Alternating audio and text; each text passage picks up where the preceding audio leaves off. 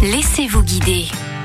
À l'approche des vacances de la Toussaint, voici une petite escapade qui pourrait faire plaisir à toute la famille à l'est de Troyes, dans l'Aube. On vous emmène découvrir le parc naturel de la forêt d'Orient. Florent Valmier, chargé de communication pour ce grand parc naturel. Le parc naturel peut se diviser en trois types de paysages. On a au nord-ouest la Champagne crayeuse, qui est un paysage assez axé sur les monocultures et relativement plat. Au sud-est, c'est plus les côtes des Bars. Donc là, c'est un paysage beaucoup plus vallonné, viticole. Et au centre, donc la partie principale du parc, c'est la Champagne humide, réputée pour euh, ses étangs, ses forêts, ses prairies. Une forêt d'Orient que l'on peut découvrir librement ou par le biais de nombreuses activités. On a une voie verte qui relie Troyes au grand lac de la forêt d'Orient. Donc elle est accessible à vélo pour découvrir le territoire, donc les lacs et la forêt notamment. Vous avez aussi de nombreux sentiers de randonnée, plus d'une quarantaine. On a lancé récemment une escape game en extérieur qui est basée sur la bande dessinée de Didier Convard, Triangle secret, qui vous permet de faire cinq jeux sur la trace des Templiers. Nous avons aussi le sentier du Palais du Roi Chêne à proximité de la maison du parc, qui est accessible aux personnes à mobilité réduite. Il propose aussi la, sortie enquête de nature à la découverte de la biodiversité locale et des curiosités naturelles le long d'un sentier.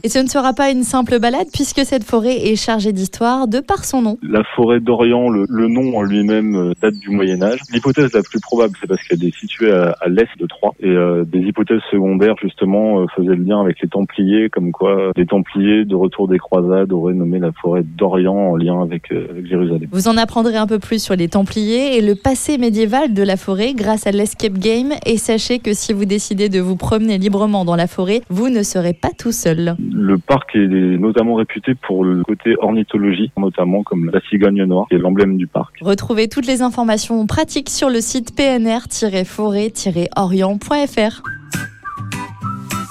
Retrouvez toutes les chroniques de Sanef 177 sur sanef177.com.